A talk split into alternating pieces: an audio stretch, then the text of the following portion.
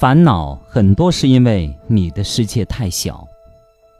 朋友们，大家好，欢迎收听由张斌播讲的《听听别人怎么说》节目。这期节目跟大家分享一篇来自微信公众号“清唱”上的文章，题目是“烦恼很多是因为你的世界太小”。经常有读者请我帮他们解决烦恼，而有些烦恼根本无解，比如婆媳矛盾。家庭矛盾，在公司有一个烦人的同事，或者身材不好、易胖体型，对外形缺乏自信等等。任何一个轻率的建议都不可能解决你的问题，相反，可能增加你的烦恼，让你对自己失去了信心与耐心。比如婆媳关系，很多人给出的建议是跟婆婆分开住。不要他帮忙做家务带孩子，然而随之而来的问题是，你们的收入能不能承受一个人全职回家或者请保姆？即使经济上压力不大，全职回家对于女性而言也是风险较大的选择。另外，万一保姆比婆婆还烦人怎么办？比如很讨厌的同事，他们往往混得比你春风得意。你肯定是看不上他，又灭不了他。至于跟他学，效果往往是东施效颦，更解决不了问题。又比如身材不好，生而为人，有些烦恼可以解决，但更多的烦恼其实与我们的呼吸一样，无法解决。它就在那儿，像一只只小爬虫，伤不了人，却总让你不舒服。对这些解决不了的烦恼，怎么办？答案其实很简单，你可以跨越它。过去有个大户人家，一家人都在抱怨新厨子做饭不好吃，只有这家的老爷，整顿开心吃三大碗。家人以为他口味独特，姨太太实在忍不了了，跟老爷商量能不能换个厨师。老爷说：“随你们了。”我哪有功夫关心厨师做饭好不好吃？原来老爷并不是觉得厨师做饭好吃，而是他胸怀天下，眼睛向远处看，根本顾不上饭好吃不好吃。为什么有些东西在有些人眼里是天大的烦恼，有人眼里就是空无一物呢？你所关注的东西，所身处的世界，决定了。那些小烦恼能不能入你的眼，入你的心？我的一个朋友在武汉读书时，天天为自己的身材发愁，几乎抑郁了。他让我明白，有一类人是减肥天敌，肥胖伴侣。本身骨架大，无论怎么努力都成不了瘦子，卧薪尝胆，勉强脱离了微胖界，一不留神吃了几顿饱饭，又回去了。本科毕业后，他去美国读研。在美国，他买的是小码衣服，运气好的话，连加小码都能穿了。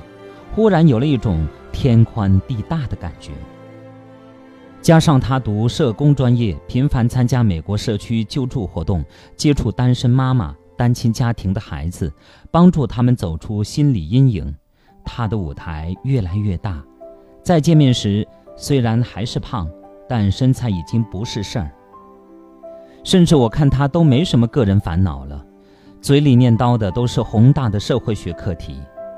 他变得豁达了，并不是他努力克服了自己的狭隘，而是他的舞台变大了，烦恼自然就变小了。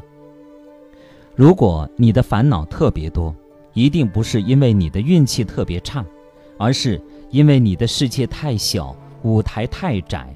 你关注的只有眼前的一亩三分地，而这上面特别容易滋生那些属于生活本身的无法治愈的疑难杂症。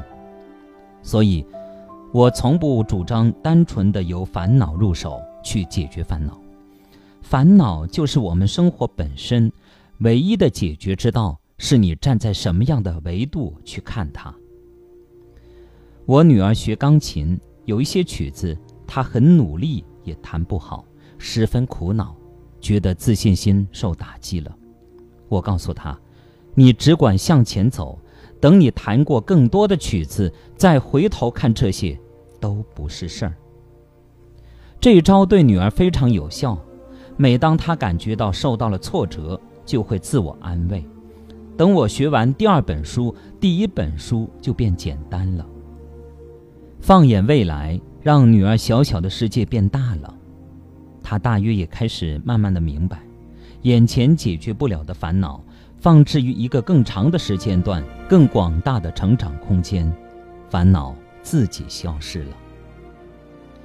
为什么同事之间人际关系的烦恼可以压垮一些人，而对另外一些人却完全没有杀伤力？因为后者关注的不是今天谁说了什么。